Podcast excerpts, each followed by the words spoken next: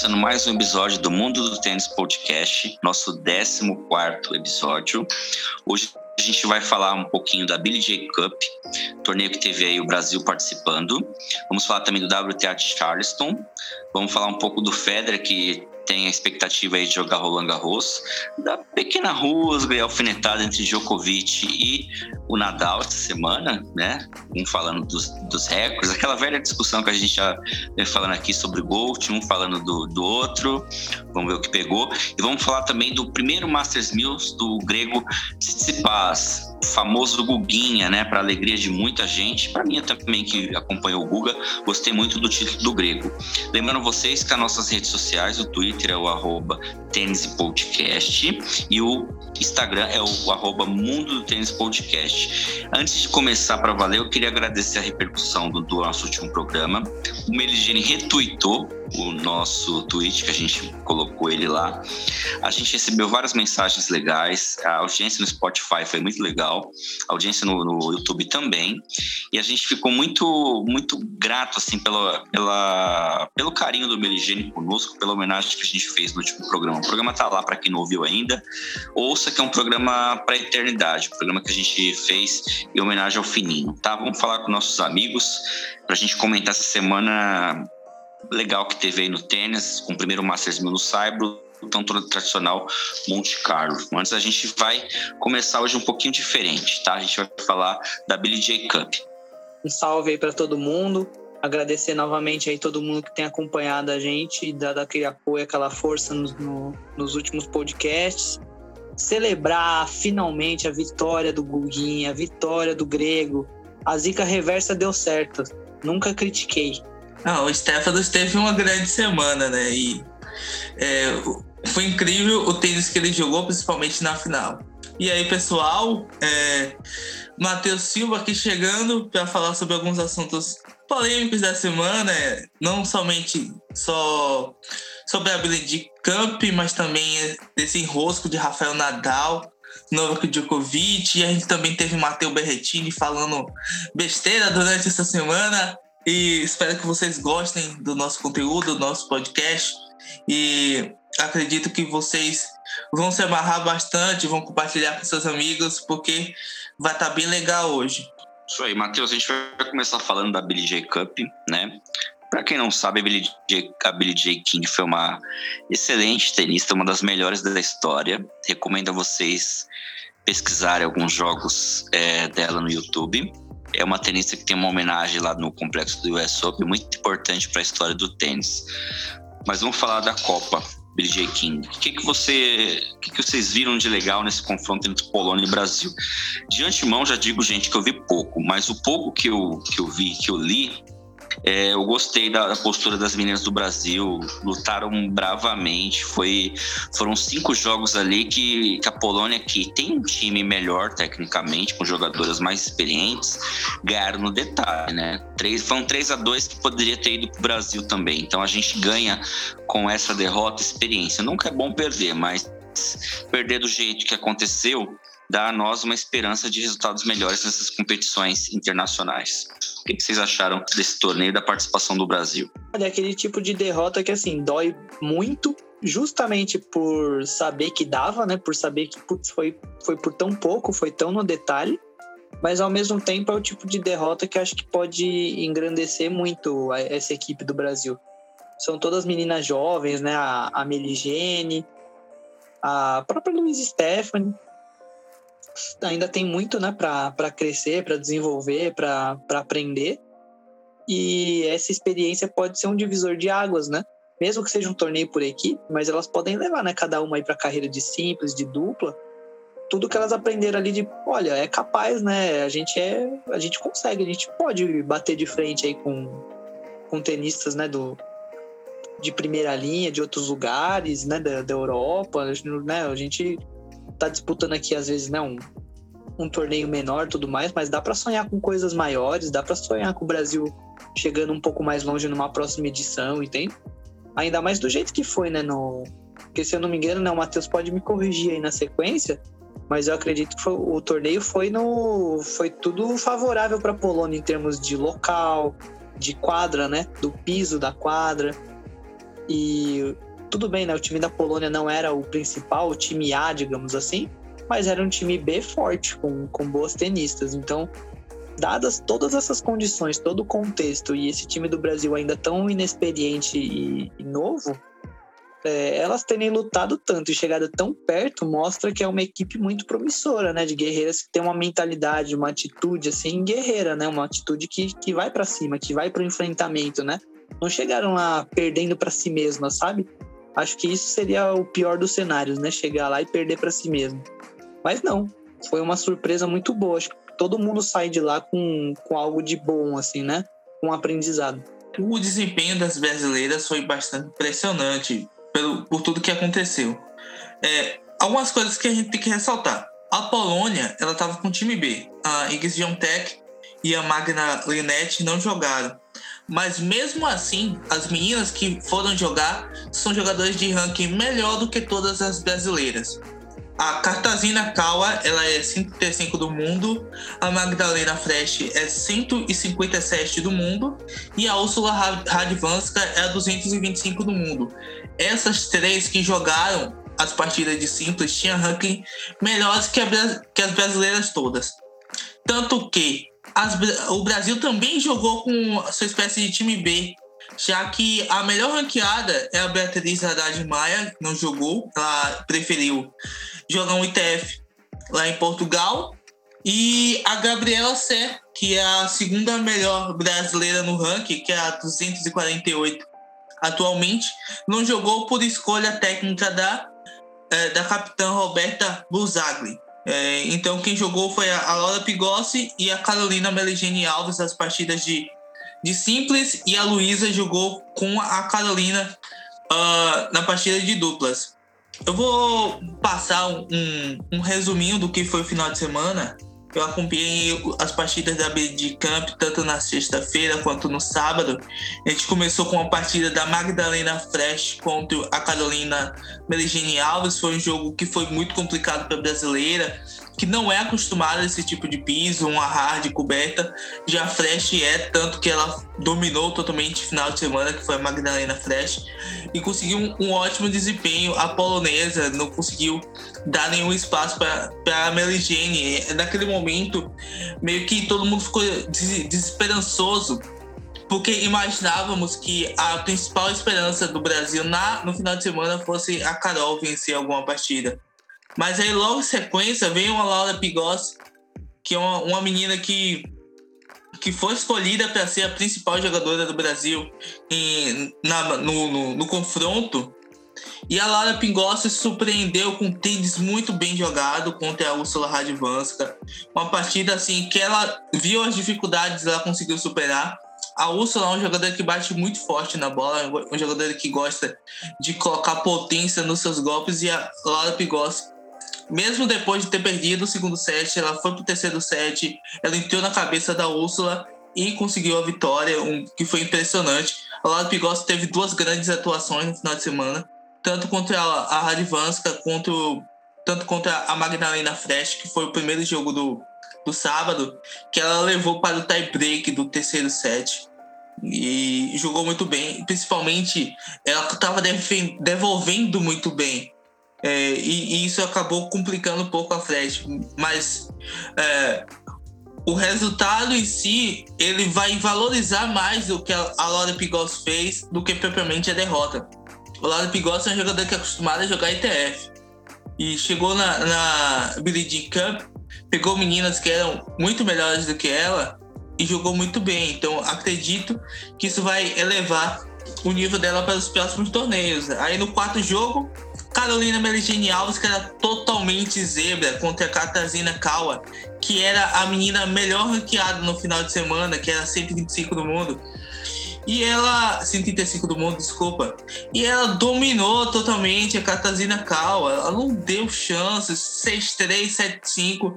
E uma partida que ela poderia ter sido definida bem antes, inclusive. A Carolina jogou um tênis maravilhoso.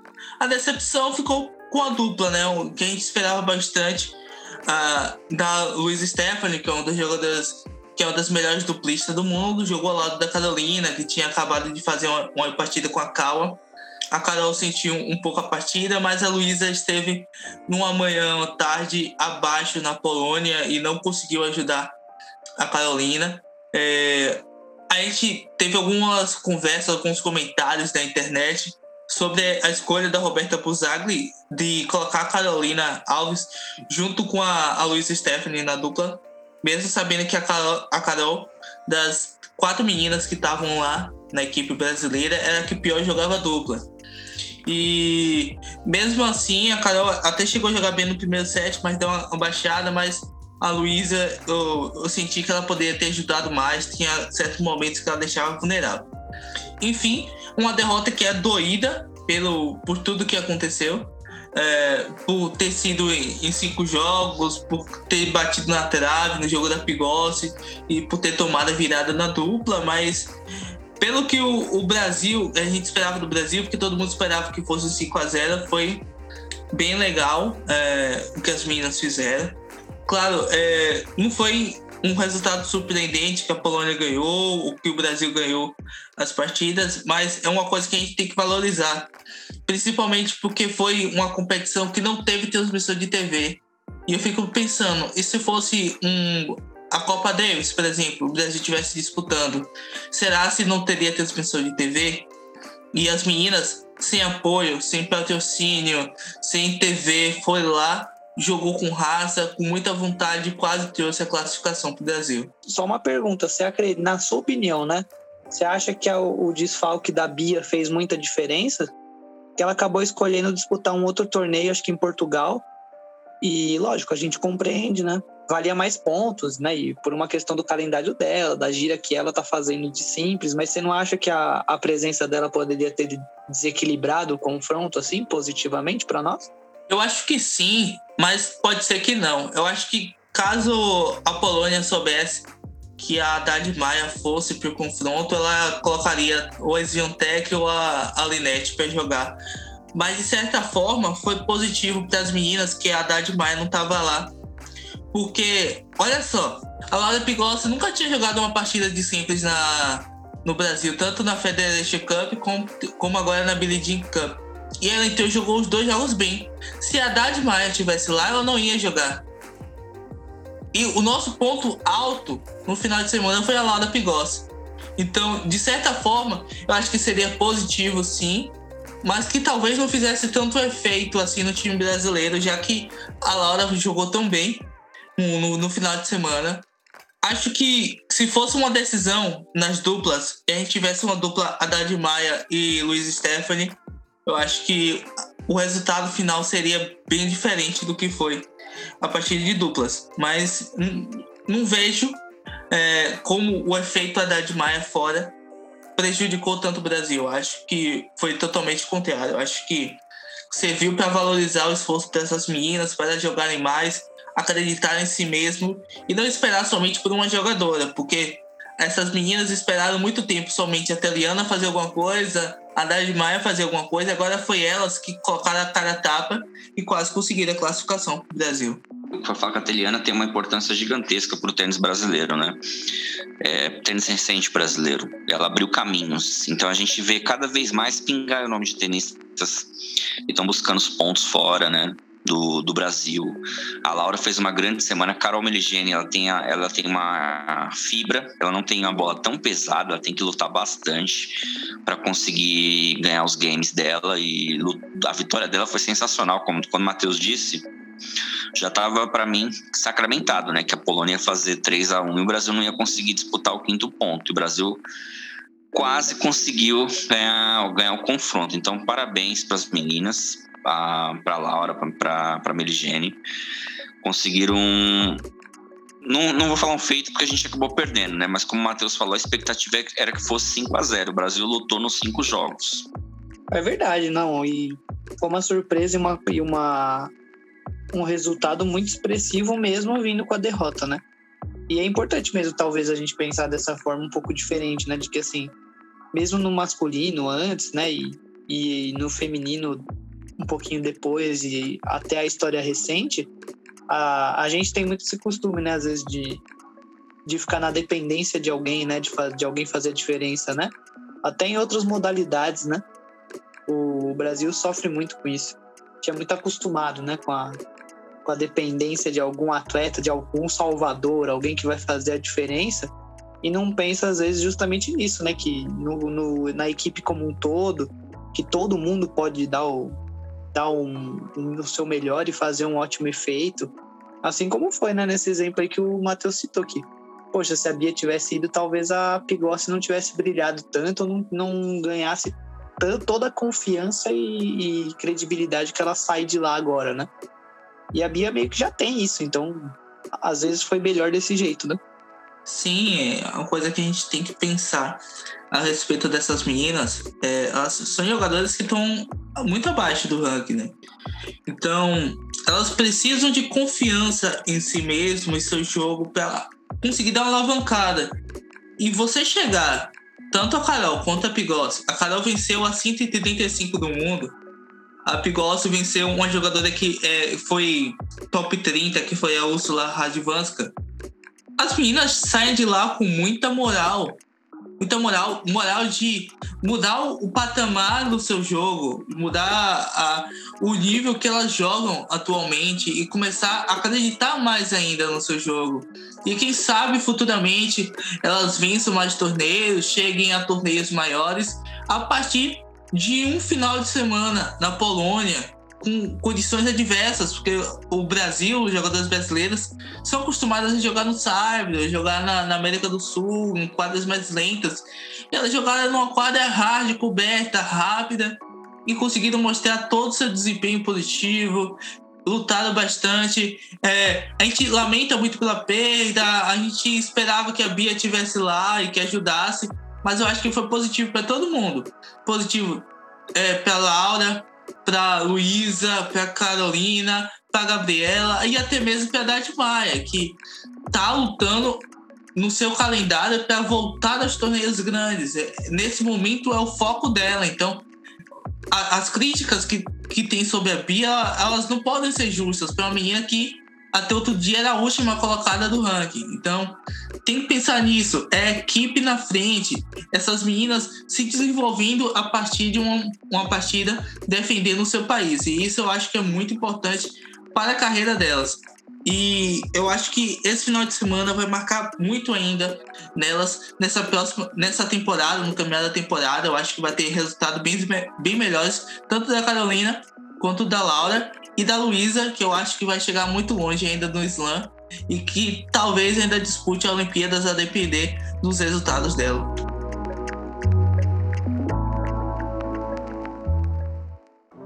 Falar um pouquinho do WTA de Charleston, é, resultado surpreendente, né? Primeiro título da australiana, a Sharma ganhou da Jabu por 2 sets a 1, 2 6 7 5 6 1 numa curiosidade que rodou o mundo, o troféu do torneio, né, gente? Parecia um, um balde de.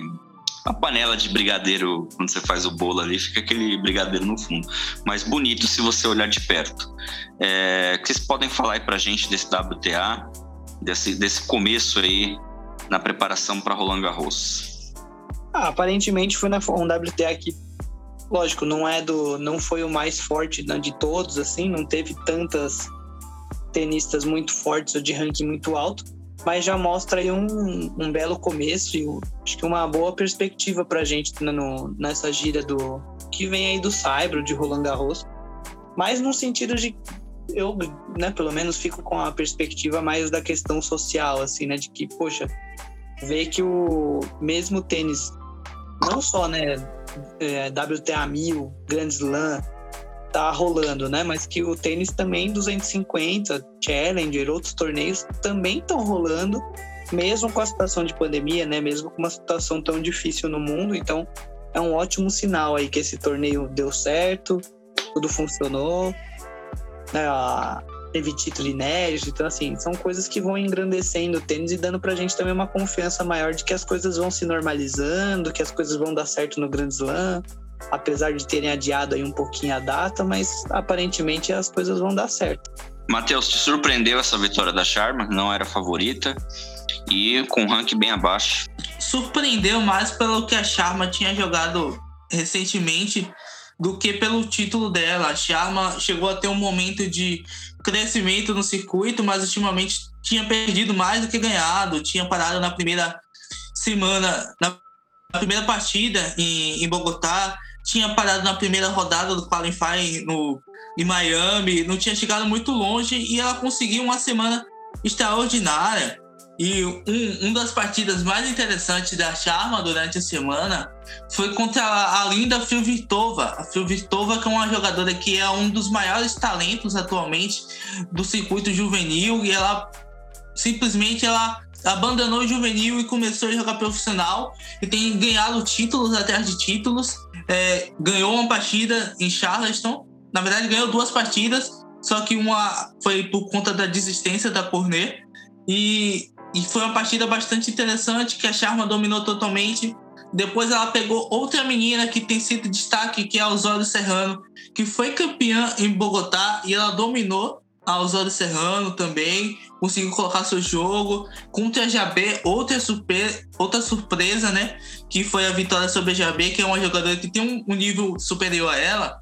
E a Sharma é uma jogadora que ela, ela tem um jogo equilibrado, né? Uma jogadora que tem golpes muito potentes, ou que gosta de ficar muito lá atrás. Uma jogadora que tem uma partida, um jogo equilibrado, que gosta de atacar a bola com a direita. E ela conseguiu uma grande semana.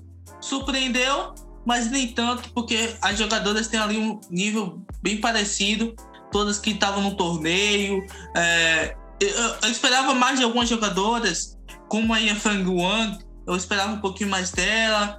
E... Mas mesmo assim foi um torneio bem legal é, que, a gente, que a gente teve em Charleston, né?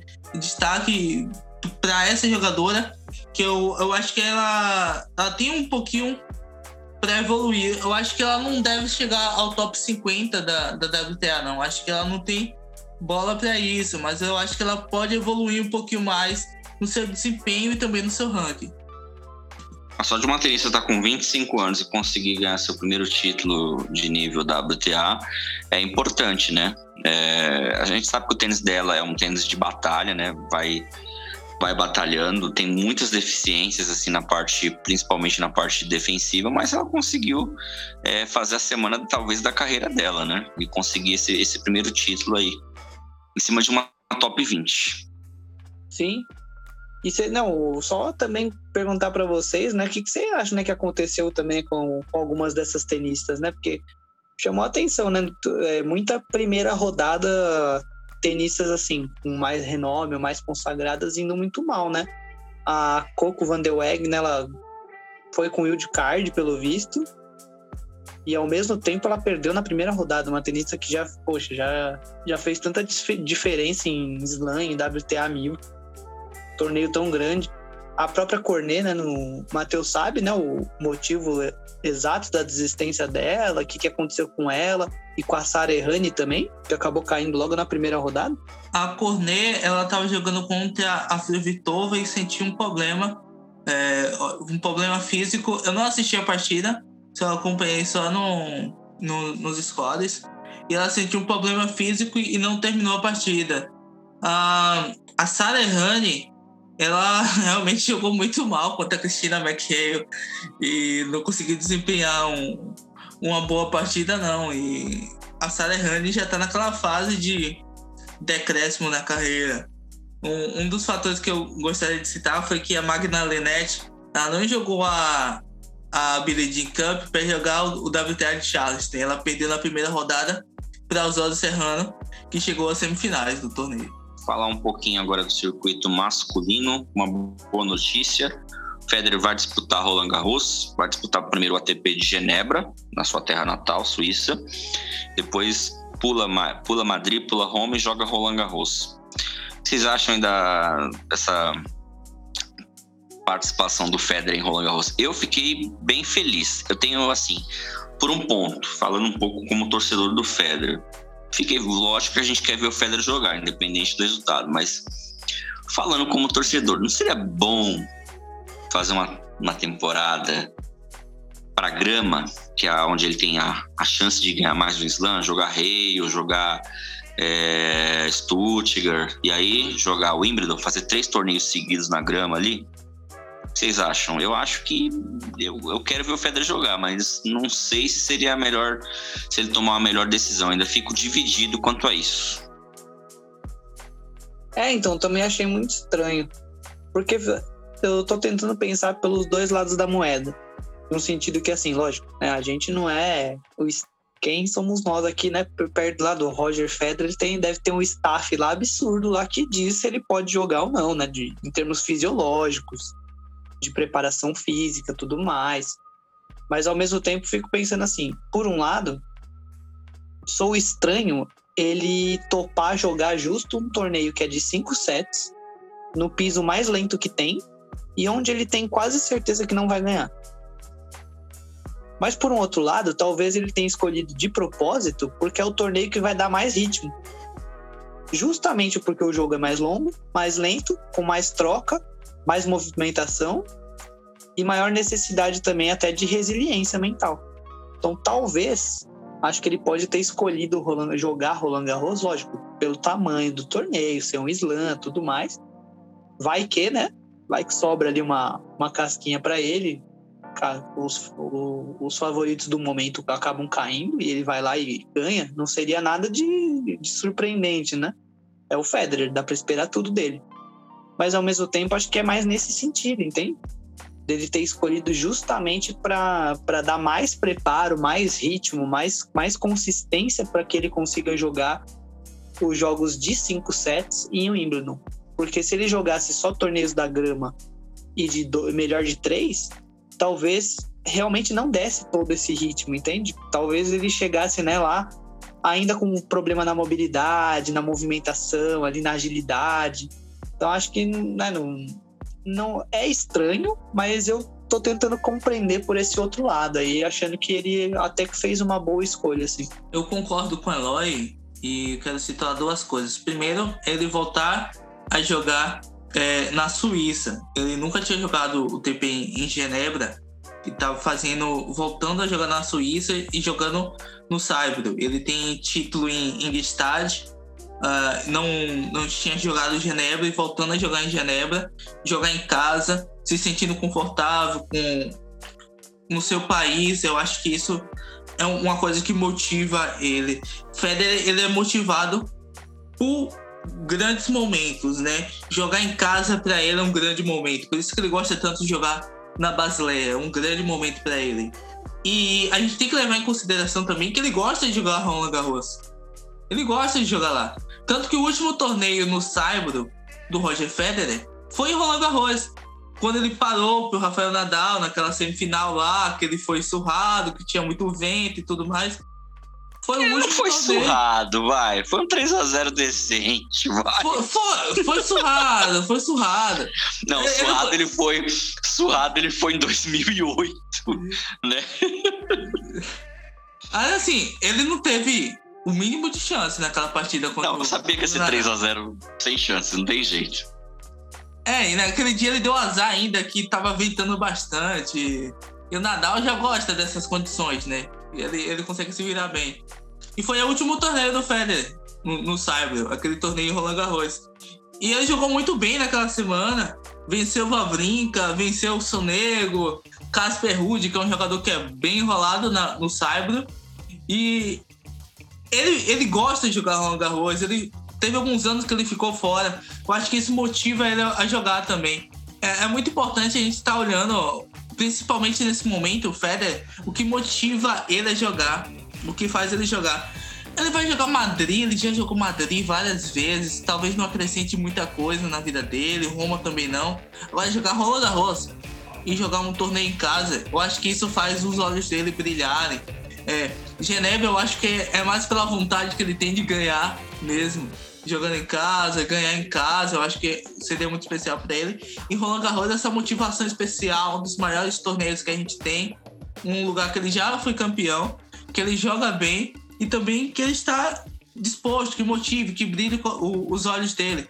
A gente não espera mais que o Roger Federer chegue longe, mas a gente espera que ele se divirta. Eu acho que vai dar ritmo e vai fazer ele se divertir em quadra, né? Eu acho que isso vai ser importante para ele chegar na temporada de grama motivado, bem fisicamente, porque o, o é um piso que não desgasta tanto o joelho.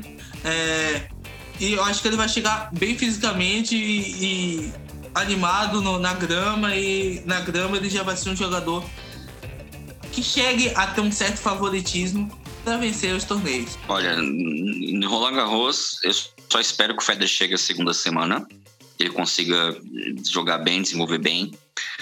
Dependendo do adversário na segunda semana, ele pode ir longe, pegar uma chave boa, chave abrir. É, tem muito tenista hoje que se jogar com ele melhor de cinco, acho que não que vai ser favorito, porque falar de um tenista que não seja Nadal e Djokovic contra o Federer sendo favorito, a gente meio que diminui o Federer, mas vai ser muito difícil o Federer ganhar.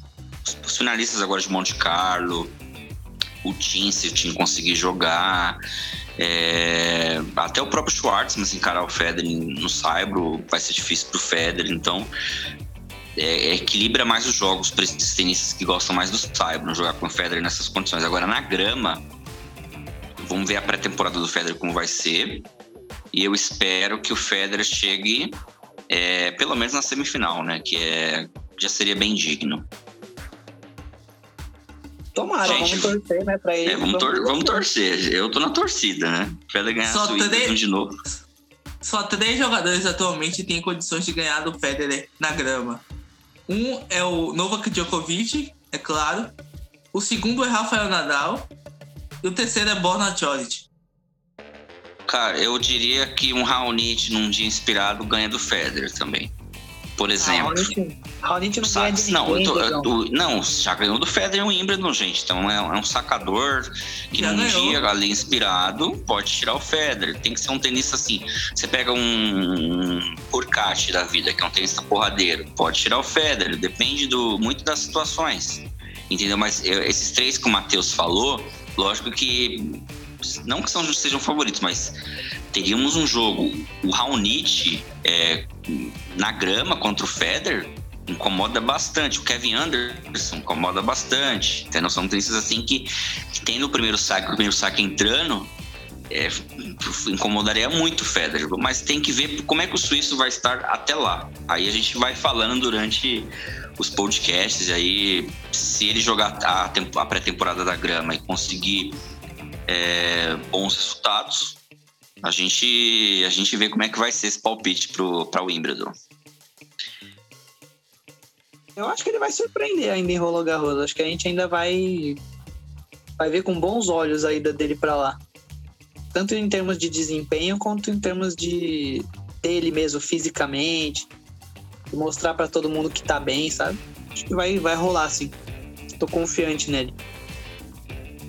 Já pensou, a gente tá falando tanto do Federer só de chegar na segunda semana, aí chega em Roland Garros, o Nadal eliminado, Novak Djokovic eliminado, ele é campeão. Aí a gente vai ficar assim, nossa, uau, mas ele é um dos maiores jogadores que a gente já teve no Cyber e a gente nem se dá por conta disso.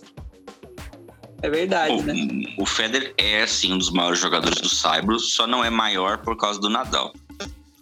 O Djokovic também, só não é maior por causa do Nadal. O Nadal, ele impediu é, que esses dois fossem maior do que eles foram. Manter um título só, porque Nadal ganhou quatro vezes do Federer na final, mais duas semifinais e ganhou do Djokovic em três finais, fora sete, são sete vitórias em cima do Djokovic. Então pensem enquanto o Nadal tirou de títulos desses caras aí no Saibro.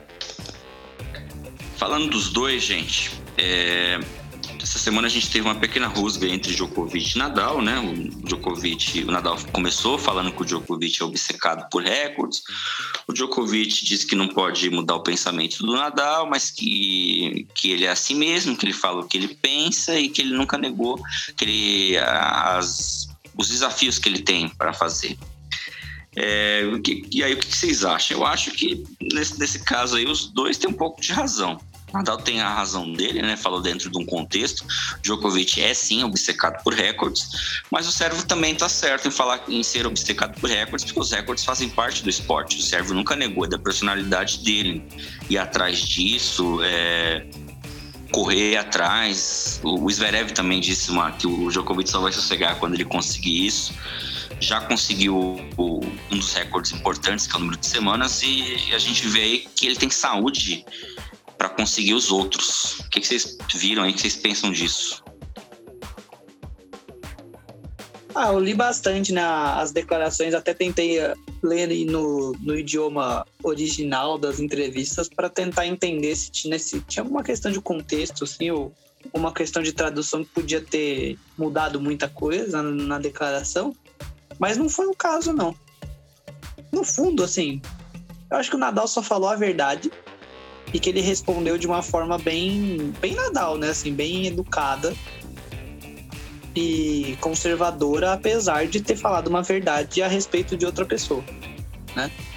Talvez ele pudesse, tipo, evitar falar, né, do, do Djokovic, assim, né? Alguma coisa nesse sentido? Talvez. Mas ele não falou mentira e nem atacou, assim, não falou mal, entende? Não falou de uma forma pejorativa. Ele ainda, depois de falar, né, da obsessão do Sérgio, ele ainda justificou, deu toda uma volta. Então, assim, ele tentou deixar a situação mais branda. Acho que o Djokovic já foi num caminho inverso, entende? Aí eu acho que ele também podia ter evitado. Né? Ele já veio dando uma resposta meio que com ironia, né? Com, com indireta, tipo, demonstrando que estava incomodado, que não gostou. Também não precisava, entende? Também poderia ter ido para um caminho mais do, do bom humor ali, ou de uma, de uma leveza maior, assim, na situação, porque mas é aquela coisa, né? Talvez ele nem viu a, a declaração do Nadal, né? Não, ele, ele só ficou sabendo na hora pela, pela informação de um terceiro falando num outro contexto e de outra forma. Então, assim, tudo pode estar influenciado, sabe? No fundo, no fundo, eu acho que assim, só mostrou mais do mesmo.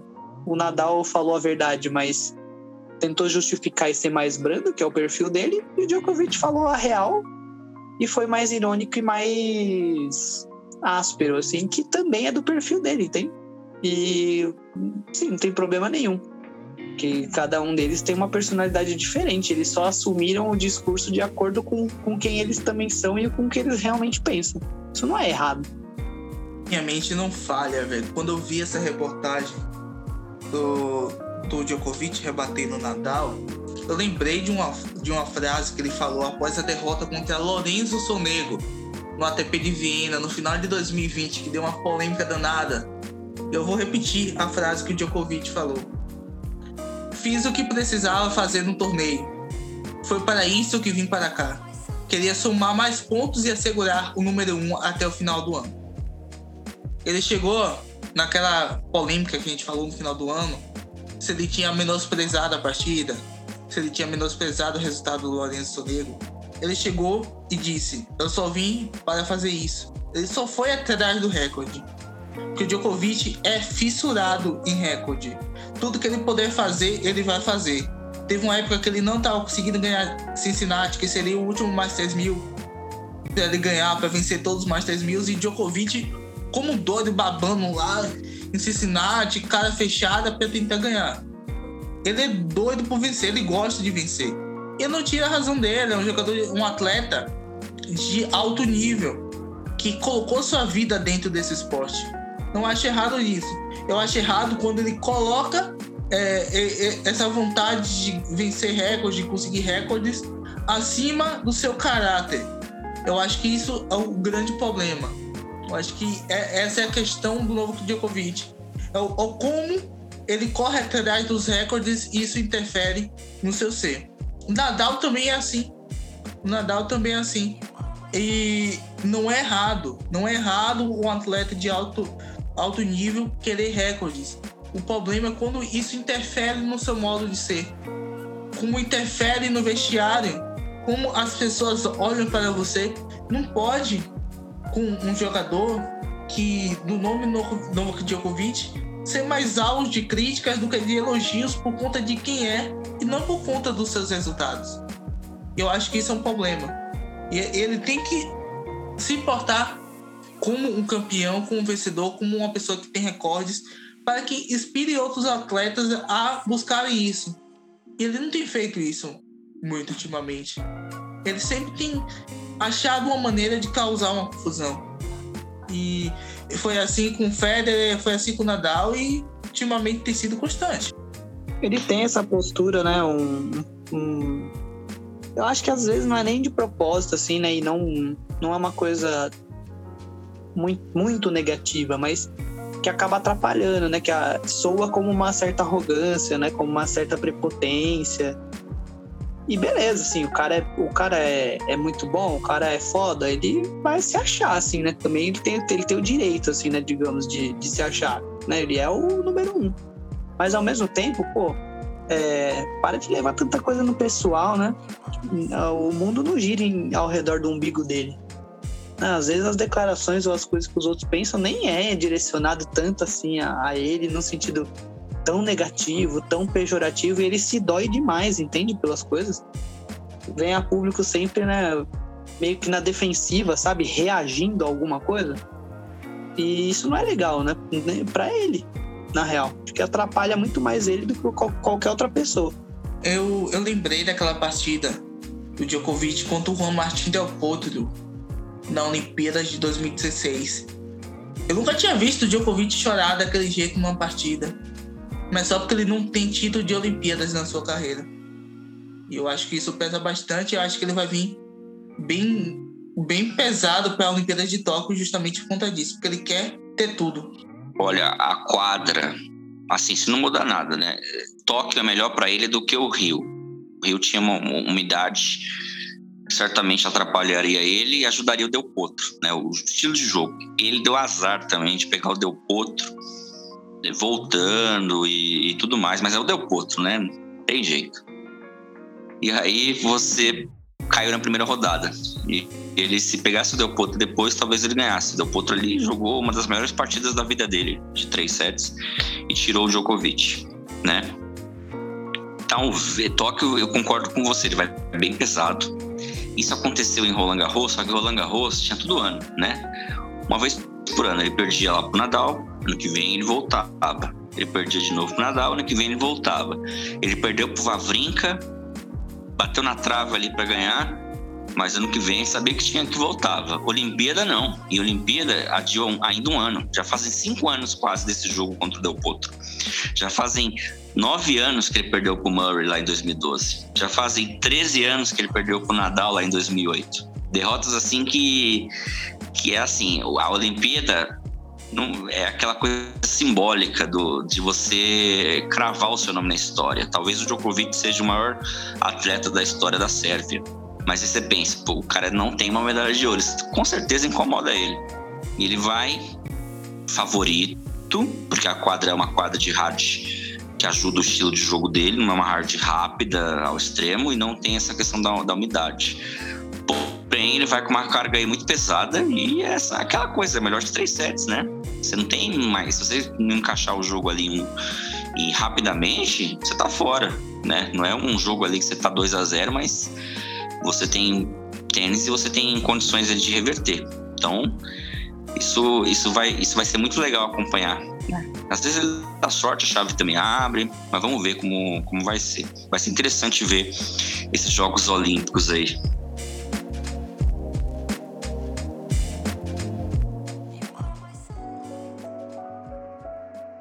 Gente, é, vamos começar a falar então de Monte Carlo, né? Monte Carlo 2021.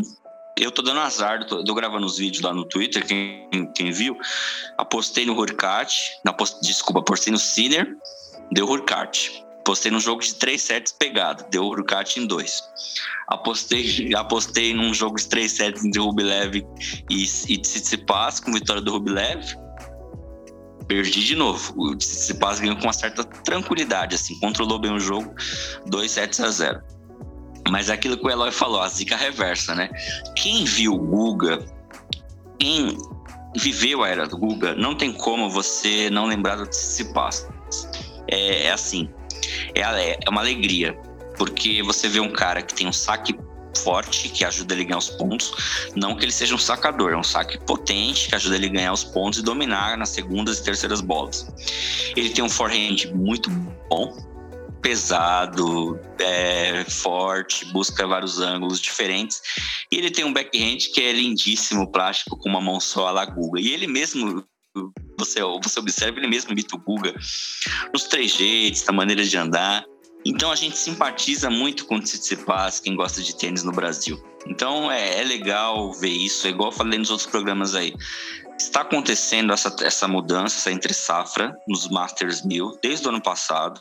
Né? Desde 2019 a gente tem tenistas novos. Teve uma época que os Masters 1000 eram. Você sabia quem ia ganhar. Você só não sabia que ia ser, se ia ser Djokovic, Nadal, Federer ou Murray, né? Dificilmente alguém quebrava essa corrente. Hoje, você não sabe quem vai ganhar no masculino. Isso é muito legal. A gente teve essa semana Evans chegando, a gente teve Rude chegando, a gente teve é, grandes jogos. Para mim, o melhor jogo do torneio foi Rublev versus, versus Nadal. E é aquilo que, que você, você observa, né? Até falei lá na nossa comunidade. O Nadal ele pode estar tá perdendo o jogo de 6-0, 4-0. O cara vai lutar. O cara tava sacando mal. O backhand dele tava muito ruim ele estava lutando, ele estava tentando achar uma brecha ali de, de conseguir entrar no, no Rublev, ele conseguiu. Só que aí vai o maior feito para mim da semana do Rublev na carreira. Ele conseguiu segurar mentalmente. Talvez seja sendo russo, ele, né, talvez fosse de outro país, ele declinasse. Perder um segundo set pro Nadal, você tendo a chance de. tendo uma quebra na frente, tendo chance de abrir duas quebras, e você ir lá no terceiro set, quebrar, ser quebrado e continuar firme e continuar acreditando na vitória, é de muita maturidade. Então eu acho que assim, a semana foi pesada para o Rublev. Teve jo o jogo dele da semifinal foi mais difícil contra o Rude. O Tsitsipas passou o rodo no, no Evans, né? Mas foi uma semana muito boa para o russo. Ele me conquistou essa semana no sentido de que não é mais next gen, é um tenista pronto, pronto. Não me surpreendo se o Rublev daqui a pouco conseguir feitos maiores na carreira dele que os ATPs 500 que ele ganhou. Ele está pronto, assim como o Tsitsipas desde o ano passado, desde que ele ganhou o Finals, ele também está pronto. Ambos estão prontos para novas e grandes conquistas, coisa que o nosso amigo Chapovalov e o nosso amigo Aliassime ainda não está. Apesar de achar que o Aliassime joga mais, por exemplo. Ainda não estão prontos, igual esses dois que eu falei estão, né? Então foi uma semana muito legal para você que quer, quer a, a nova a mudança no tênis, ver a nova geração. Né? Esse conceito de Next Gen, que, que até eu tinha às vezes é colocado como Next Gen, já tendo quase 28 anos, né? Que eu não concordo muito. Então foi muito legal, né? Muito legal ver o Evans essa semana arrebentando, é, ganhando o Djokovic da maneira que foi, categórica, sem chances é, e tudo chegando numa semifinal, numa, num torneio que num piso que não é a praia dele, no Saibro, que dá para contar nos dedos as vitórias que ele tinha no Saibro antes. E ver o Rude também, que é um tenista de regularidade, de alcançar a segunda semifinal de Masters 1000 dele, né? Aquela coisa de você conquistar os pontos para você chegar no seu melhor ranking. É um tenista que você não vai ver ganhando grandes, grandes torneios, mas é um tenista que luta, como Pablo, Pablo Cuevas, por exemplo, como Pablo Carreno Busta, como tenistas assim que, que tem ali a consistência como principal virtude e que lutam ali para estar entre os 20, entre os 30 e conseguem grandes resultados na maior parte das vezes. E o Rude superou o pai dele, né? Com certeza, duas semifinais de Masters 1000 aí, tá mais que superado, né? Então, parabéns ao Guguinha, ao Stefanos, Stefanos de Cipas. E é isso, gente. Está acontecendo a renovação. Eu acho que ainda não acontecerá nos slams. Eu acho que provavelmente vai ser o último ano aí dos, dos tops. Não sei se eu vou errar. Né? Meu, meu, meu palpite ainda é que Nadal, Federer e Djokovic, principalmente Nadal, no Cyber, Djokovic na Hard, vão forte ainda nos slams, porque como é que o nosso amigo lá, Thiago Botcher, disse, disse torneio de, e eu concordo, torneio de cinco sets é outro esporte. Aí é verdade, né? Tem tudo para ser realmente ainda mais um ano aí dominado pelo, pelo Big Three, né? No, nos slams, mas é, não, não acho que dá pra gente deixar, assim, né? De considerar ou de sonhar com, com um vencedor novo aí de slam beliscando um dos títulos que ainda tem aí para disputar, né? Tem três slams ainda, quem sabe pelo menos um aí. Geralmente o S Open, né? Da, guarda surpresas diferenciadas para nós. Quem sabe aí, né? Nesse ano também tem. Mas, bom, só né, o Diego já deu uma boa, uma boa sintetizada no que foi o torneio. Mas, lógico, ressaltar né, a, a campanha surpreendentemente negativa do Djokovic, Né? Eu tinha quase certeza que ele seria finalista nesse torneio. E, poxa, perdeu para o Evans, que nunca tinha tido uma campanha sequer decente no Cyber. E da forma que foi, né? Jogando muito erro não forçado e, e com visivelmente incomodado, assim, com uma atitude negativa. Né? Acho que o, é o, a grande diferença é essa, né? Foi o que o Diego estava comentando né, antes. O Nadal jogando mal pra cacete, fez tudo que podia, ainda tirou 7 do Rublev, que é top 10. O Djokovic não tão mal, mas não num dia também não 100%. Pela atitude ruim, perdeu do Evans. Então, isso que chama atenção, né? Assim, pô, que é a mesma história que o Matheus relembrou ali, né? Do Djokovic com o Sonego, né? Assim, se o torneio ali necessariamente não tá valendo tudo na vida dele, não, ele não tá 100% focado e, naquele torneio, ele entra lá e, e vai levando, se chegar, chegou, né? Assim, né? Não sei, meio uma displicência, assim, não, não dá para entender direito, né, o porquê que ele acaba fazendo isso em alguns jogos. Mas é aquela história também, né? Todo tenista tem dias ruins, do mesmo jeito que o Nadal teve contra o Rublev, do mesmo jeito que até o próprio Rublev teve na final.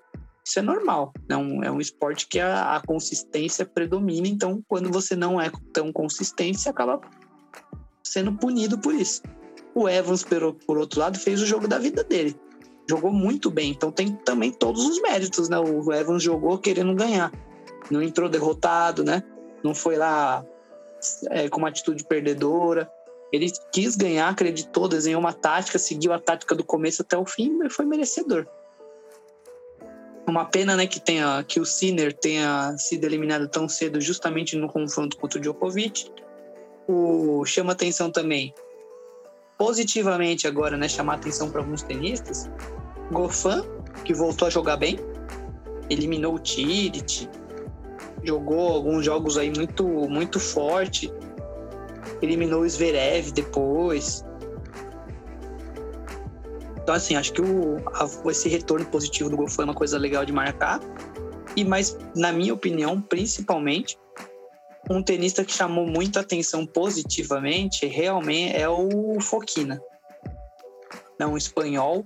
Alá Ferrer, para quem viu aí o Davi Ferrer jogar, mesmo estilão, guerreiro lá, sério, compenetrado, espanhol brabo, joga bem, consistente, sim, tem mais ou menos legal todos os golpes, corre muito, defende muito, volta sempre mais uma bola.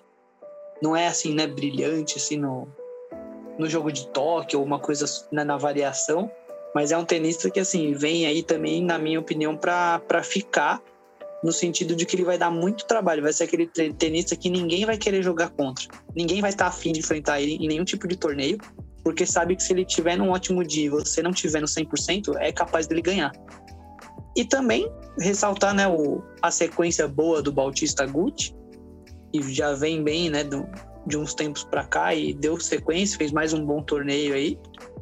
Lógico, destacar negativamente o Nadal no sentido de que, poxa, torneio com a chave aberta, tinha tudo para ser campeão, mas é aquilo, pode acontecer. É, quase todo ano aí agora ele tem tido baixas no Saibro. Em um torneio ou outro joga mal alguns jogos, e aí, quando chega em Roland Garros, sei lá, tem um, os deuses do tênis amam ele lá e ele também ama tudo lá e as coisas dão certo num, de um jeito totalmente diferente e, e milagroso. Agora, eles né, já há uns dois, três anos, sempre tem um ou outro torneio em que ele tem algum jogo ruim. Ou não, não necessariamente ruim, mas assim, uma derrota que não era esperado o que antigamente não acontecia. Então, mostra que realmente assim, o, o tempo está passando para todo mundo e para ele também, né? Independente de ser no cyber, é, o tempo chega para todos nós aí, né? Inclusive para o Nadal. E mérito para o Rublev justamente pelo que o Diego destacou, né? Atitude muito firme, acreditou até o final, persistente, coerente, confiante. Foi ótimo ver o Rublev também tendo uma postura madura e adulta diante do jogo também não foi, né, não, não se derrotou, não perdeu para si mesmo. Ficou lá até o final e arranjou um jeito de vencer mesmo jogando contra o favorito do torneio. Não à toa o Rublev chorou no final do jogo, né? Porque ele sabia da importância que tinha aquele jogo. destacar negativamente o nosso amigão Zverev, que mais uma vez, né, vem mal, sabe-se lá por quê aí, mas vem de uma sequência ruim, em, oscilando demais, na verdade, né? Faz bons jogos e outros muito ruins. E acaba sendo punido justamente por esses ruins, né? Não, ainda não achou meios de vencer jogando mal. Né? Ele ainda só consegue ganhar quando joga muito bem. Ou quando pelo menos o saque está em dia. Agora, se o saque não está em dia e tem, né, tem qualquer outra, outra variação, assim, qualquer outro tipo de oscilação, ele geralmente está perdendo para tenistas que são um pouquinho mais regulares e consistentes. Precisa dar uma evoluída, uma cuidada maior nisso ele realmente quer o, os objetivos do Islam que ele tanto fala, né? E lógico, ali acima, que também negativamente, né? Que continua aí sendo uma, a eterna promessa que nunca vinga. Perdeu para o Garim, que lembra muito a mesma coisa que eu falei do Foquina, né? Um tenista que é, é guerreiro, lutador, é do Saibro, né? Então o jogo encaixava, tinha uma, uma série de coisas que favoreciam o Garim nesse confronto. Mas, de toda forma, né? Ali acima aí agora com sendo treinado pelo Tony Nadal, tio e ex-treinador do Nadal. Então vamos ver também, né, a longevidade aí dessa parceria. E para fechar minha participação aqui para Monte Carlo, que eu já falei demais, consagrar aí o Guguinha. Parabéns por Tsitsipas. Depois de muito tempo, nessa final principalmente e na semifinal, ele jogou o que ele apresentou lá naquele finals que ele foi campeão. Um tenista avassalador, dominante, com todos os golpes, com a bola super funda, potência, variação, jogo de rede impecável, saque bom. Ele é um tenista completo. Tecnicamente, de todos esses aí da nova geração, eu sempre falei isso, eu vou continuar falando. Para mim, ele é o melhor. Só que ele oscila mentalmente. Em alguns jogos ele entra, ele é meio apático. Parece que nem é que nem é o mesmo tenista que você viu na semana passada ou em algum torneio anterior que ele estava super bem. Né? E, mas acho que talvez né, esse torneio aqui possa ser completamente um divisor de águas na vida dele, nesse sentido de mostrar, olha, é isso aqui. Quando você tá assim, as coisas funcionam, né? Quando você se concentra nesse nível, seu tênis é outro patamar, patamar de top 3, top 1. Vamos ver se ele acredita tanto nisso quanto eu. Né? Tomara que sim, porque olha, tecnicamente, tenisticamente falando, é muito bom ver ele jogar. Dá um, dá um, né, dá, dá um puta tesão ver um cara tendo jogo de rede hoje em dia como ele tem. Não ficar lá só do fundo dando porrada, né? Tendo tanta variação, tanto recurso, defesa com slice, backhand de uma mão, né? Ele é um jogador clássico completo, né? Isso é, é muito legal de ver nos tempos de hoje, assim, um tenista assim tendo tanto sucesso quanto os jogadores da base ali, né? Mais marreteiros e do que jogam da base, né? Da, da linha de fundo ali, só só distribuindo, né? Que jogam só na consistência. É, falar um pouquinho sobre o Masters de Monte Carlo. É, destacar, claro, o Stefanos, que foi campeão. Venceu uma partida que era para ser muito difícil contra o Rublev. Ele dominou. Ele não deu nenhuma chance para o Rublev. É uma, uma coisa que a gente tem que ressaltar bastante. Ele não deu nenhuma chance para Daniel Evans, que tirou o Novak Djokovic, que é o número um do mundo, que fez uma grande semana. É claro que a gente tem que ressaltar o Daniel Evans, antes de Monte Carlo, só tinha duas vitórias em nível ATP no Saibro. E ele chegou às semifinais. O que foi bastante é, empolgante, né? Infelizmente, o Davidovich Fokina, o vulgo filho do Yield e agora filho do Stefanos também, é, desistiu na partida de quarta de final. É, um jogador que demonstrou um bom nível durante a semana, sentiu um pouquinho o físico e não conseguiu terminar o jogo. E, e isso só valoriza o Stefanos, que também venceu um jogador que é um jogador que melhora seu nível no Saibro, que é o Garim, e o, o Karatsev, que foi destaque no Australian Open. Ou seja, não foram adversários simples, foram adversários que mostraram o nível para estar lá no, no Monte Carlo e ganhar. E, e, ele conseguiu dominar todos os adversários que ele teve durante a semana. Isso é mais importante até que o título. o, o Stefanos, desde que o circuito voltou, ele ainda não tinha sido campeão. Mas o principal problema dele era que ele não conseguia se impor sobre o seu adversário. Se impor, dizer, mostrar que ele vai ganhar de qualquer jeito. E nesse torneio ele mostrou que vai ganhar de qualquer jeito. Assim como ele tinha feito naquele ATP Finals, que foi o maior, tor maior torneio da carreira dele. E ele mostrou isso, tem essa qualidade. A gente conhece, ele tem um, um excelente nível. Uh, e, e, é um cara que merece o título e até já tinha passado da hora. Até me assustei. Como assim ele não tinha nenhum título de mil ainda? E ele conseguiu finalmente. É um dos melhores jogadores que tem após o, o Big Tree. Né? Eu não gosto de falar Next Gen, porque esses caras já estão velhos. O Tim já tá velho, o Zverev já tá velho. O Stefanos também já tá bem, bem mais maduro do que antes. Não, consigo mais falar Next Gen para esses jogadores. Eu falo Next Gen para Chapovalov, Aliassime, Yannick Sinner, que são jogadores que estão chegando agora. Ô, Matheus, só te. Só para corroborar. Alcaraz, Sinner, Musset e Corda. Assim, os quatro assim que se destaca. A Chapovalov já passou dessa fase também, hein? É, mas. Aliassime é... também, já estão mais no circuito. Mas é mais por conta da, da idade também, né? Que eu consigo ainda citar eles ainda como promessas. A Aliassime ainda é muito jovem. A Aliassime tem 20 anos, pô. Então, tem, tem muito ainda para evoluir. 20 anos é nada. É, sim, sim, sim. Ele sim, o Chapovalov já é um pouquinho mais. É, o Chapovalov começou um pouquinho antes, mas o Alessio tem 20 anos. O Chapovalov é um pouco mais velho do que ele, um jogador que, que tem um jogo legal, mas é um cara que não é consistente. Eu, não, eu ainda coloco o Chapovalov pela idade, porque a gente tem aquele torneio do, do Next Gen que é de 23 anos, o Chapovalov tem 22. Eu ainda consigo citar ele como Next Gen é isso, mas o Stefanos, o Blev, Zverev, Medvedev, não, não cito mais. E foi, foi bom ressaltar isso, né? É, uma das coisas que eu quero citar como destaque, que é um jogador que foi o Casper Ruud, que chegou nas semifinais.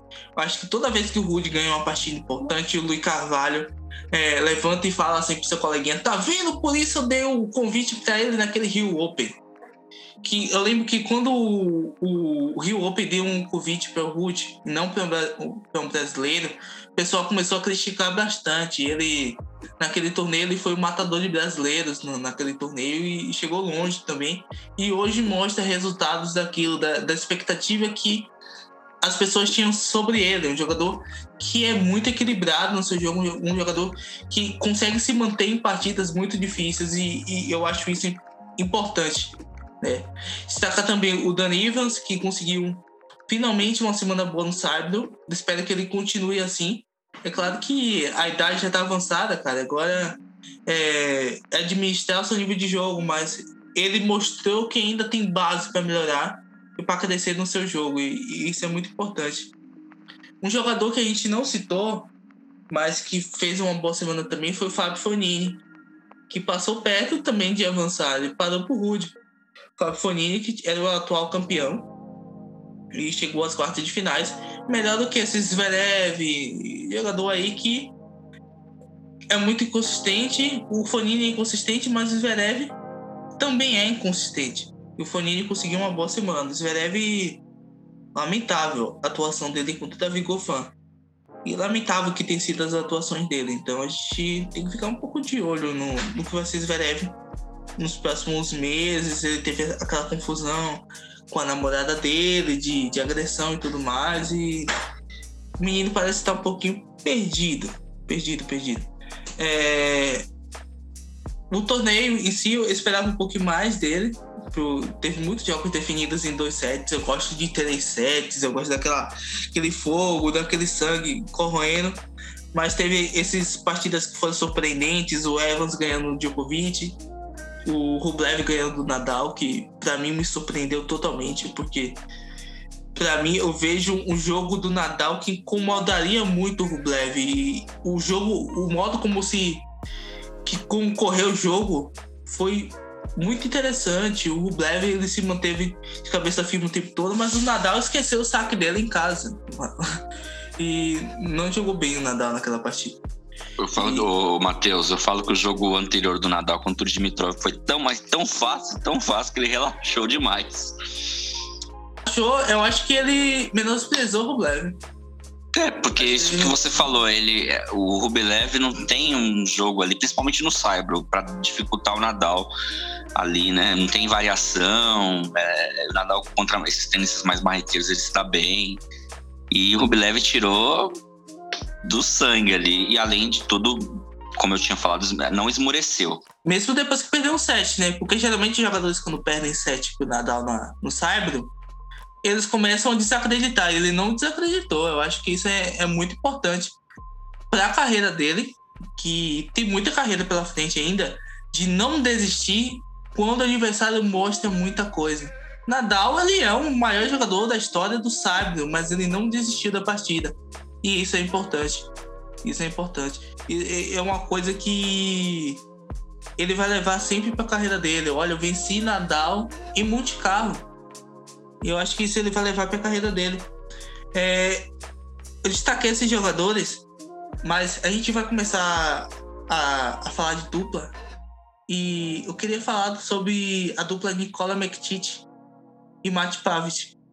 Pavic foi surrado depois que ele se separou do Bruno Soares. Mas agora faz totalmente sentido porque ele se separou do Bruno Soares. Três títulos nos últimos cinco torneios. Não, eu ia falar justamente isso, que assim, né? Faz mais, faz mais sentido do, do que nunca, né?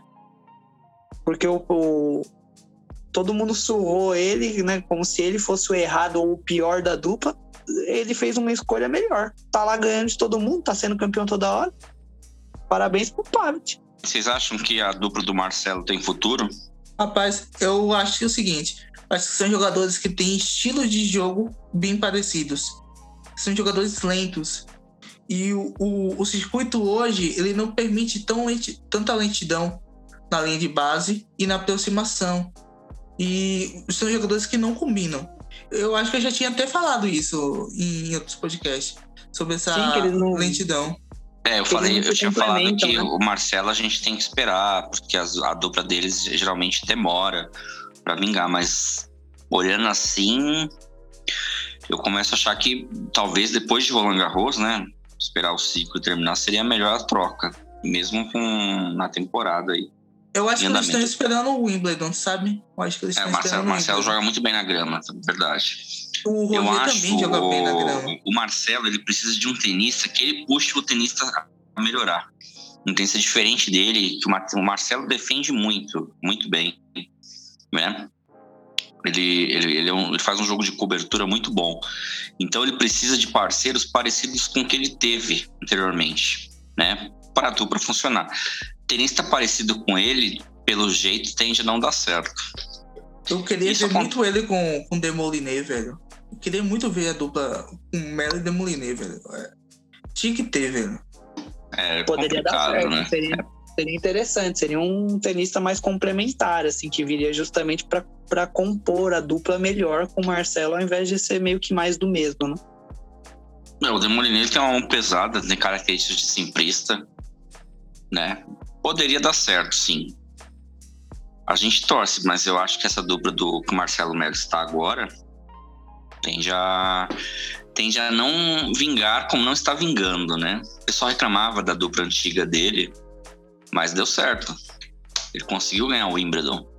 As né? duplas ela mudou totalmente, né, Diego? É, você que acompanha mais tempo que a gente, a dupla antigamente era muito mais voltada à rede do que hoje. Hoje tem muito mais jogadores que jogam dupla forçando mais no fundo da quadra do que antes. Sim, antigamente, ó, a...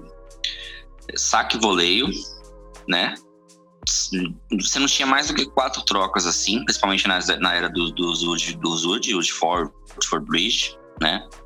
Tinha você começou a ver uma mudança com os franceses, com os espanhóis aí, Fabrique Santoro, o Lodrá também, o Lodrá, o Albert Costa, Correja. Aí veio os Brian estabeleceram um novo modelo, né? Um tênis mais forte, assim, um tênis vindo do fundo de quadra, que tá hoje, né? E assim, o tênis é muito dinâmico. Se a parceria não der certo em alguns meses, você já faz a troca. Eu lembro de uma, de uma parceria do Bruno com o Butorak, Eric Butorak, que começou a não dar certo, já trocou e o Bruno conseguiu ali é, com, achar o PEA e conseguir grandes resultados com o PEA. Não ganhou o Grande Slam com o PEA, mas conseguiu é, entrar no top, no top 10 e, e, crescer na carreira, né? Tornar um senso de ponta. Coisa que estava faltando para o Bruno.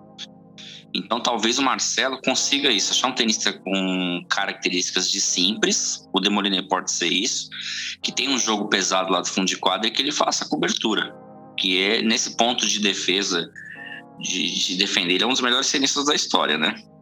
Tanto o Dodig quanto o Kubalt eram simplistas anteriormente, com bons resultados. Não, não eram simplistas assim, de, eram simplistas top 50, só para vocês terem uma ideia assim, eu concordo totalmente. Eu acho que o Marcelo se deu muito bem com jogadores que eram bons no fundo da quadra.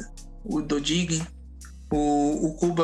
Você vê que quando ele joga com o Bruno Soares, ele não tem a mesma facilidade de antes de ganhar partidas na Davis. Por conta disso, por conta dessa mudança do circuito. É, o circuito era muito mais na rede, agora é muito mais no fundo da quadra. Eu acho que seria bem melhor para ele se ele pegasse um jogador que tivesse um pouco mais de qualidade no fundo da quadra. Você vê como a dupla McTit e Pavic, eles, eles se deram tão bem. O McTit é um jogador que é full head, o Pavic é um jogador que tem suas origens na simples e que joga muito bem nela também, entendeu? E é uma dupla que se completa, porque hoje a dupla ela tem que estar bem tanto na rede quanto no fundo da quadra. É isso que é muito importante. Esse que a gente tem, por exemplo, na. Levando agora para as duplas femininas, da Carter e Stephanie. A Stephanie é melhor na rede do que a Carter, mas a Carter é melhor no fundo do que a Stephanie. E é a dupla que se completa. E o, o, na, no masculino também tem muito disso. Teve o, o Herbert Maru, que tinha muito disso também. Eu acho que é uma coisa que o Marcelo Melo tem que pensar nos próximos meses. Ó, oh, Verdasco, Marro, tenistas assim que, que migraram mais do Saibro pro. Do Saibro não, desculpa, da simples para as duplas, e que conseguiu. Cabal, Fará, o próprio, próprios tenistas assim, que eram mais simplistas. Só não esquecer de falar do André Sá, porque o Marcelo começou como o André Sá. O André Sá foi quarto finalista de Wimbledon. Era um simplista ali que chegou no top 50 também, aí foi, migrou, migrou para dupla e o Marcelo começou com ele né? É, eu lembro de um jogo, é, isso que você está falando, você me, me, faz lembrar 2008, o, quando eu vi o Robredo jogar uma dupla, não lembro com quem. Era uma dupla espanhola, se eu não me engano. E ali eu comecei a ver que, os, que eu falei, caramba, esses caras não vão para a rede volear. Era um, era um jogo de, de duplas do, envolvendo o Bruno Soares, se eu não me engano. Tava jogando com o do Zimbábue. E os caras ficaram lá no fundo de quadra, batendo forte de lá de trás não ia para rede. Foi um dos primeiros jogos que eu vi assim, que o tempo inteiro os caras ficaram lá atrás. Né? Não, não parecia um jogo de duplas, pareciam dois tenistas, quatro tenistas de simples ali jogando. E isso, com, conforme foi passando o tempo, a gente via, ver esses tenistas de simples, assim, que não estão tendo grandes resultados de simples, jogando as duplas e conseguindo grandes resultados, como o Maru, por exemplo, que é um tenista que talentosíssimo na simples, que não dava sorte na simples, ganhou, demorou para ganhar um título ATP e que foi no final da carreira conseguiu fazer o slam justamente nas duplas. Gente, vamos falar agora, dar os nossos palpites para os dois torneios que está acontecendo, né? Essa semana aí. ATP 500 de Barcelona e a volta do torneio na Sérvia, né, em Belgrado, ATP de Belgrado 250. Já tivemos esse torneio há 10 anos atrás, há quatro edições entre 2009 e 2012, naquela, naquela, é, naquela atualidade de família do Djokovic, que tinha o controle do torneio. A própria quadra leva o nome do Djokovic, né? O que vocês esperam aí desses torneios? Palpite, eu acho que o Djokovic jogando em casa vai querer apagar um pouco do, do que aconteceu aí em Monte Carlo e vai levar esse torneio. Ah, em Belgrado eu também não vejo muito, muito, muita resistência também, assim, né, do, dos outros tenistas, né? Talvez o Berretini, né, que é famoso falador aí, vamos ver se ele joga um pouco também, o mesmo que ele fala. Ele tem chances. Tênis ele tem, né? Se tiver numa boa semana e num bom dia o Djokovic nem tanto, talvez dê mais trabalho, mas de resto eu não vejo nenhum tenista que ainda tá na chave com chances de vencer do Djoko, não. Ainda mais em casa. Esse título aí tá na mão dele. Assim como o Barcelona, eu vejo muita dificuldade de não, não cair na mão do Nadal. Concordo e corroboro com vocês. Acho que o, o favoritismo é dos dois. Acho que não tem jogadores para bater. É, talvez o Cine faça uma boa semana, talvez talvez o Berretini faça uma boa semana, mas tem muito não que jogador que bate a eles. Eu acho que os dois vão vencer, principalmente porque perderam em multicarro para jogadores que eles não esperavam. Acho que isso inculca a mente dos dois. Eu acho que vão vencer os títulos essa semana. É verdade, né? Os dois provavelmente vêm mais mordidos aí, com, com mais necessidade de, de se recuperar, de, de mostrar serviço, né? De mostrar algum tipo de, de mudança, assim. Apesar né, que Barcelona, né? Tô, tô vendo aqui também a chave, o, o Tsitsipas pode surpreender aí. Quem sabe, né? Vem, vem embalado do título de Monte Carlo. Mas vamos continuar com a zica reversa. O Tsitsipas não vai fazer nada vai perder primeira rodada lá em, em Barcelona. Fica vai cair pulmonar. Ele vai não, vai dar. Nadal não, vai dar zero. Eu, eu, eu, queria ver o Tsitsipas jogando contra o Nadal, sabia? Ele já ganhou do Nadal uma vez no Saibro, mas eu queria ver de novo esse jogo aí. Como, como seria? É duas coisas interessantes, gente, sobre a Conde do Godó, troféu, né? Geralmente são os espanhóis que ganham lá. Nadal tem 11 títulos, só para vocês terem uma ideia. Verdasco ganhou em 2010. O Ferrer nunca ganhou. Davi Ferrer já fez várias finais lá e não ganhou. Fez quatro finais. Robredo já ganhou, Moyá já ganhou, Mantila, Costa, só Correia, Correia também não ganhou dos grandes aí. Nem o Ferreiro ganhou em 2001. E o Guga não jogava bem em Barcelona. É estranhíssimo isso. O Guga sempre ia mal em Barcelona. O Guga, quando chegava na época do Cyber, a gente ficava tudo entusiasmado, né? Que com certeza ele ganhava algum torneio no, na, na, carreira ali no Cyber, quando não era Roland Garros. Em Barcelona ele sempre, sempre ia mal. Vou, vou ir com vocês também. Acho que vai, vamos ser tradicionais. Djokovic ganha na Sérvia, até acho com mais facilidade do que o Nadal em, em, em Barcelona. A chave de Barcelona está mais forte, é uma TP 500 e tudo mais. Acho que ele ganha lá na, na Sérvia. O Nadal um pouco mais de dificuldade, assim, pode não ganhar, mas acho que ele é o favorito ainda para ganhar Barcelona.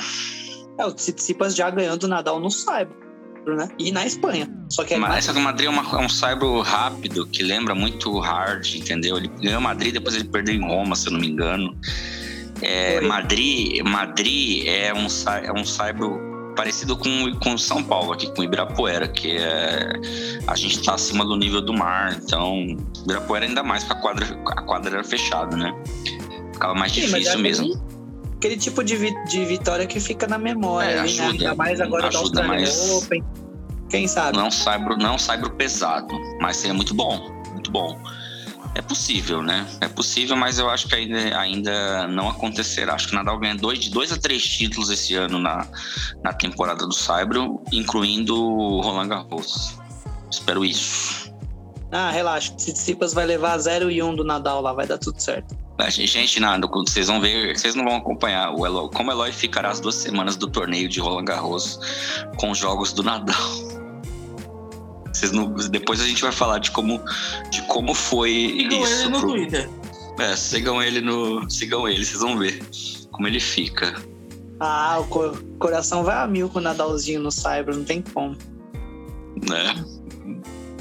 Eu queria ver a cara do Eloy no, contra o Medvedev na hora que o Medvedev fez 2 a 2 lá no final do US Open. Eu queria, cara, ter, eu, eu, queria, eu queria ter visto, Eloy. Eu queria ter visto, meu. Eu fiquei nervoso ali, mas eu confesso. Não, vou, eu confesso, vou, eu vou contar a história pra vocês. Ó, eu tava na casa do meu nervoso, pai. O dia mais nervoso da minha pai. vida foi outra, velho. Qual, qual? Foi a final do, do Nadal e Djoko. Duas vezes, né? O, o Fed, aquela a final histórica do que o Nadal vence do Federer em Wimbledon. Vence no Wimbledon pela primeira 2008. vez. 2008. Aquele dia eu passei mal várias vezes. E, e, e, também no, na final do Djoko contra o Nadal, que o Djoko ganha no Australian Open. Se eu não me engano, acho que é 2012. Ah, 12, 2012. É, 3 sets, é, o jogo de quase 6 horas. Exato, 6 horas. Aquele jogo também. Aquele jogo nosso foi do céu ao inferno em, a cada 5 minutos. O coração não aguenta. engraçado que assim, com, com relação ao Nadal, o Nadal, é, é, esse jogo aí do contra o Medvedev, eu tava no meu pai. Aí Nadal fez 2 a 0 falei, ah, ganhou, já era. E teve tinha uma quebra no, no terceiro set, né? Aí eu desliguei um pouquinho, porque eu cheguei em casa, fui tomar um banho e aí já, já tava pensando assim, ah, vou, tomar um banho rápido, já vou ver os últimos games e acompanhar a cerimônia de premiação, né? Quando eu vi, tava o Medvedev sacando pra ganhar o terceiro set. Aí eu falei, ah, vamos ver o quarto. Aí ele ganhou o quarto. Eu falei, meu Deus do céu, o cara vai virar. Só não virou porque é o Nadal. Porque o Nadal mudou a estratégia no quinto set ali. Né? Um dia a gente vai gravar, vamos gravar um programa um dia falando das viradas do Nadal, de como ele mudou a tática, de como ele procura espaços. Isso é muito interessante, assim. E, e, eu, eu, e a coisa que eu mais admiro no Nadal, como ele, como ele consegue procurar estratégias para se livrar de buracos, né? É, contra o Rubi, contra o Rublev, ele não ganhou, mas ele fosse um outro tenista tinha perdido 2 a 0 com certeza. Ah, é verdade. É a maior característica, não? Né? Talvez o maior dom dele seja justamente esse.